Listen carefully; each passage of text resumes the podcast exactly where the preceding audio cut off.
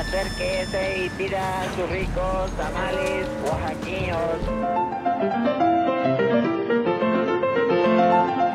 ¿Quién dijo que la historia de México no podía contarse de forma entretenida?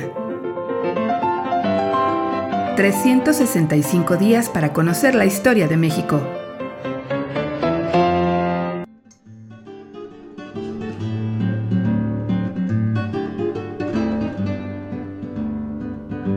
Domingo.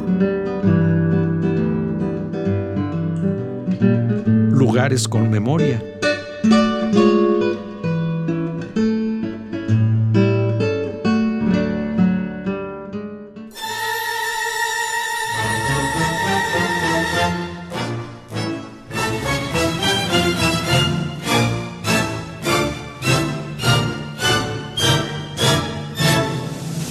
La Casa de Cadena. La calle de Cadena, hoy Venustiano Carranza, era una de las más antiguas y tradicionales en la Ciudad de México. Trazada a fines del siglo XVI, su nombre se lo dio la nobleza e hidalguía de don Antonio de la Cadena, quien llegó a la Nueva España en 1543 como oficial de Hacienda y estableció su domicilio en la entonces calle de la Celada, donde tuvo una casa muy principal en que sustentó muchos criados, caballos y otra gente de servicio en tanta manera que fue y era una de las personas que más ilustraron en su tiempo a esta república. Sin embargo, fue Porfirio Díaz quien le otorgó a la calle un lugar en la memoria histórica de la capital. Cuando el general Díaz finalmente se hizo del poder, a partir de noviembre de 1876, estableció su domicilio definitivo en la Ciudad de México.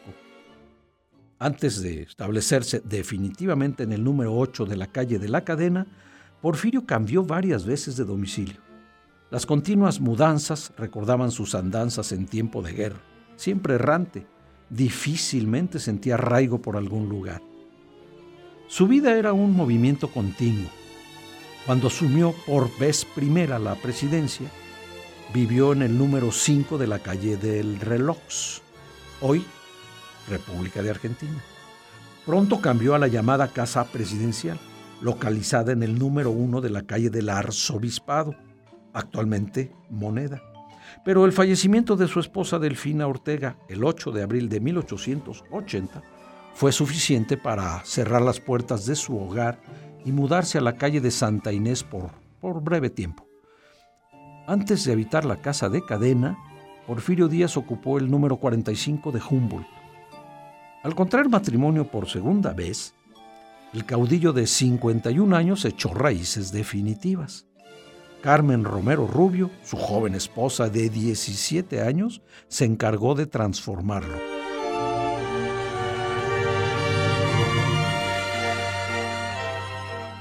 Hija de una de las familias de mayor abolengo, educada en los ambientes más sofisticados de México y Estados Unidos, con el dominio de varios idiomas, elegante y católica, Carmelita enseñó al general el protocolo de la alta sociedad, la manera de moverse y de expresarse, el vocabulario adecuado para cada situación.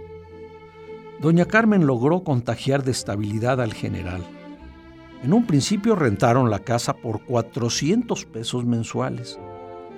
Y una vez que el caudillo le tomó gusto a la silla presidencial, la compraron. Con su regreso a la presidencia en 1884, comenzaba formalmente el porfiriato. La transformación que empezaba a notarse en el país operó también en la personalidad del general oaxaqueño.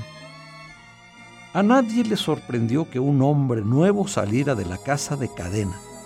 No fue casual que el general habitara la residencia hasta su caída en 1911.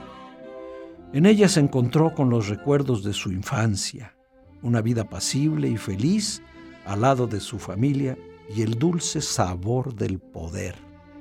En la casa de cadena, junto a Carmelita, el caudillo dejó de ser Porfirio para convertirse en Don Porfirio.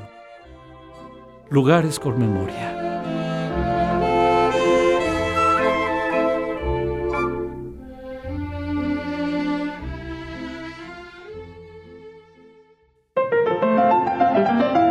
...365 días para conocer la historia de México. Esta es una producción de Radio Universidad de Guanajuato y la Dirección de Extensión Cultural en voz del Teatro Universitario.